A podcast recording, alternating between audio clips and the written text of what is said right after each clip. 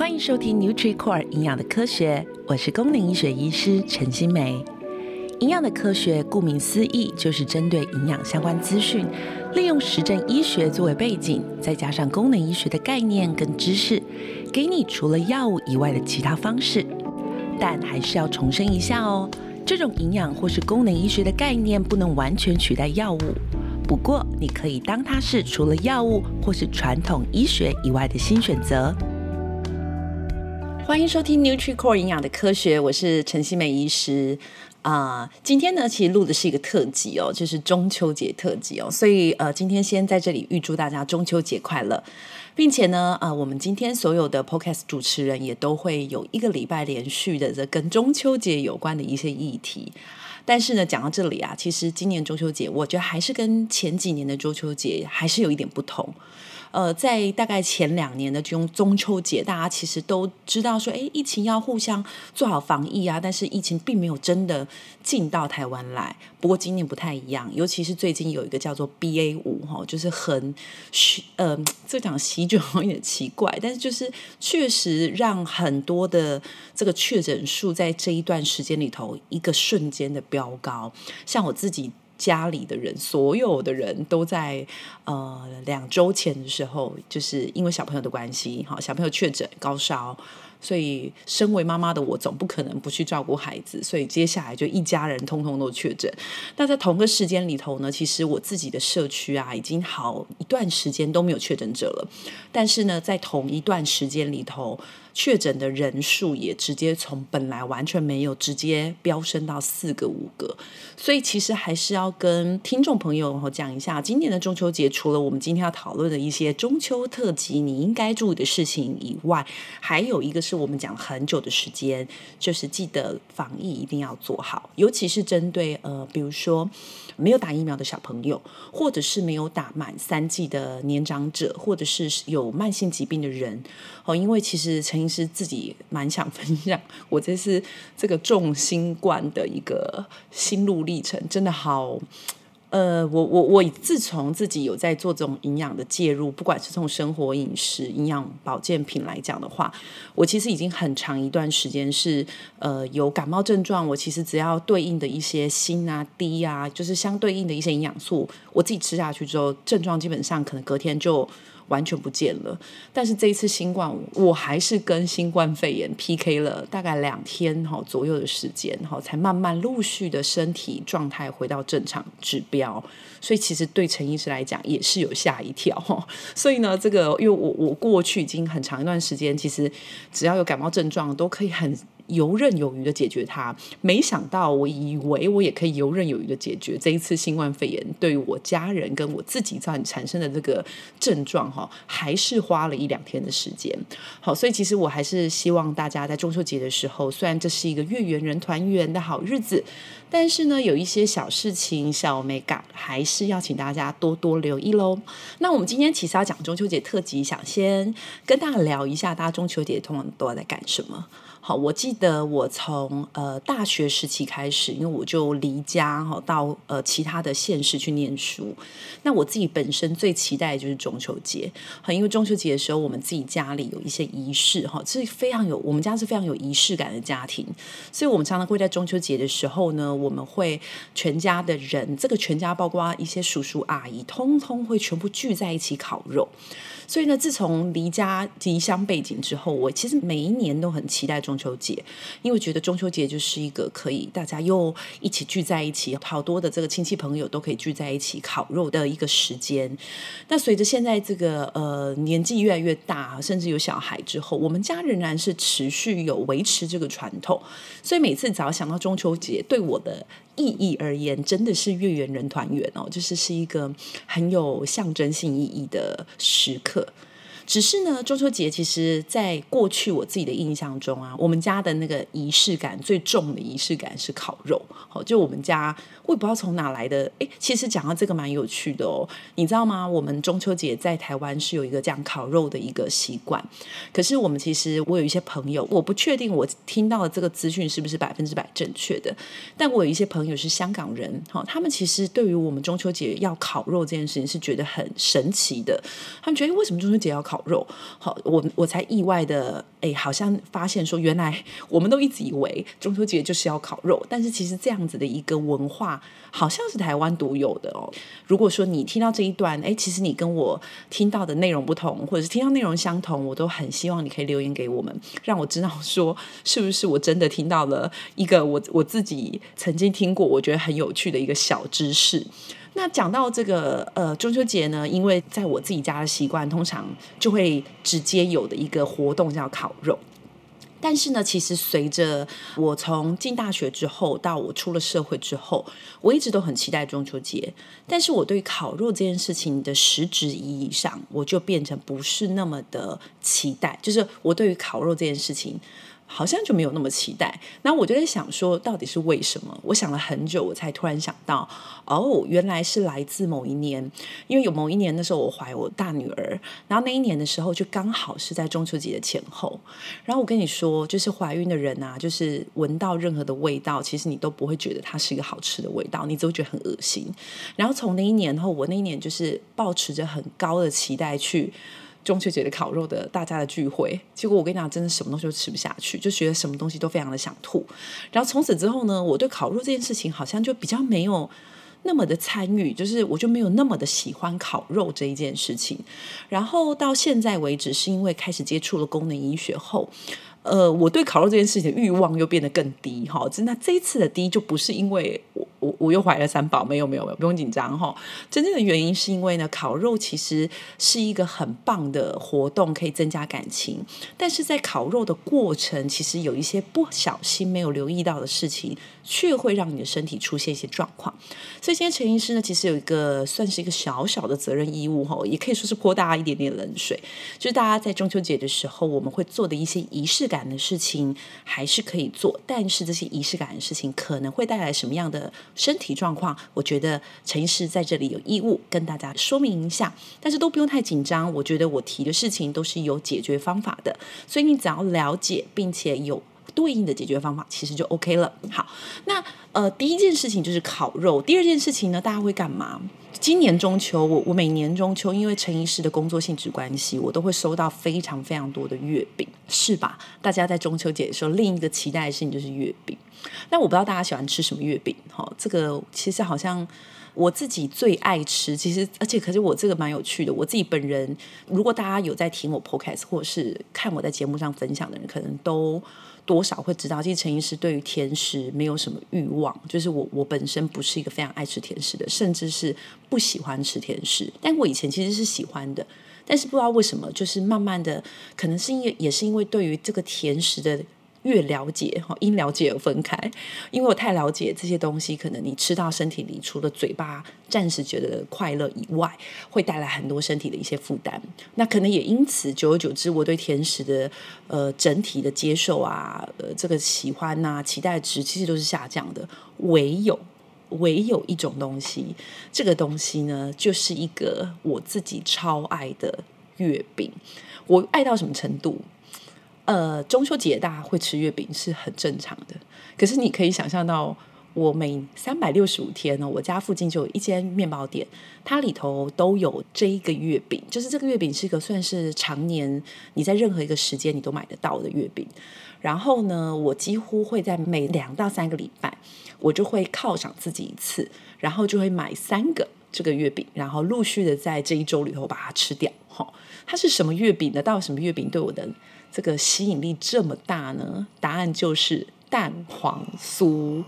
哎，我不知道大家会不会喜欢蛋黄酥，但我真的超级超级喜欢那种呃乌泥加上蛋黄的味道。然后我真的会月饼啊、饼干啊，我都可以。呃，少吃，但是我不知道为什么就非常喜欢。好，Anyway，但是我其实今天并不是要真的跟大家分享蛋黄酥，或者是要分享任何的品牌，因为我其实不不是特别的 care。但是我是说我我什么只要是蛋黄酥，我都觉得很好吃啦。我的意思是这个意思。那但是呢，当然月饼里头有一个最重要的事情就是热量。好，所以热量这件事情其实。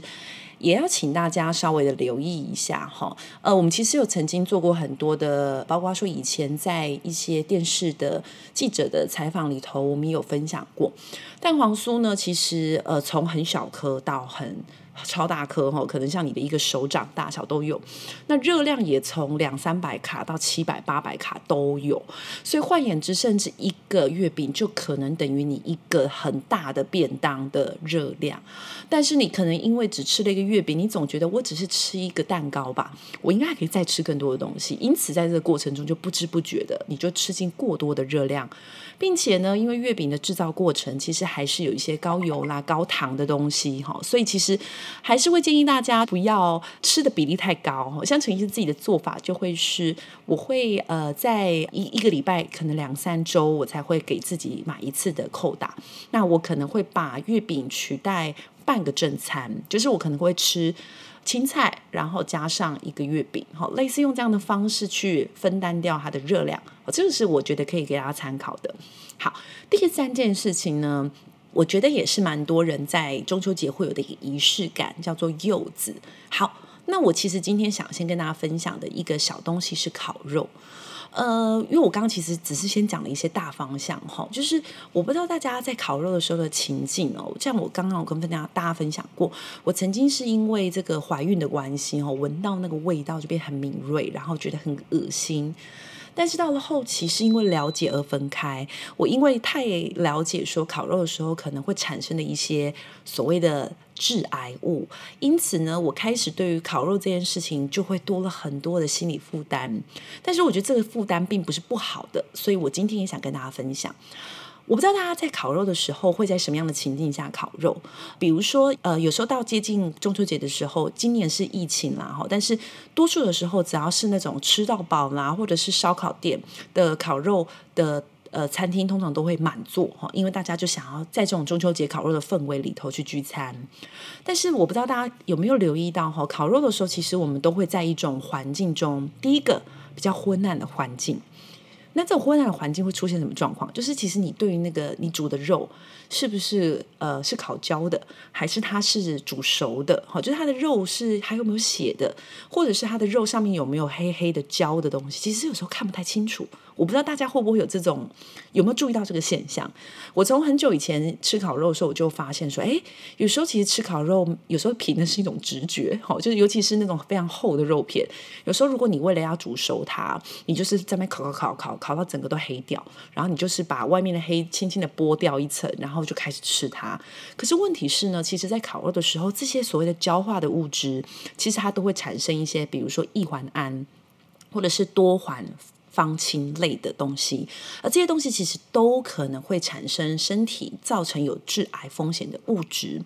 因此呢，陈医师其实整理了三种方式，我建议大家在烤肉的这个中秋节快乐的季节里头，我们仍然可以呃换一个方法，还是烤肉哈。因为我我我其实觉得这个这个这个氛这个气氛是一个很很重要、很值得一直保存下去的一个文化传统，就是烤肉文化哦。但是呢，这个有一些事情。改变一下，可能对于这个文化保存，哎，这么讲文化吧，就是这样的一个仪式感，呃，维持跟同时身体健康维持，可能都可以共同达到目标。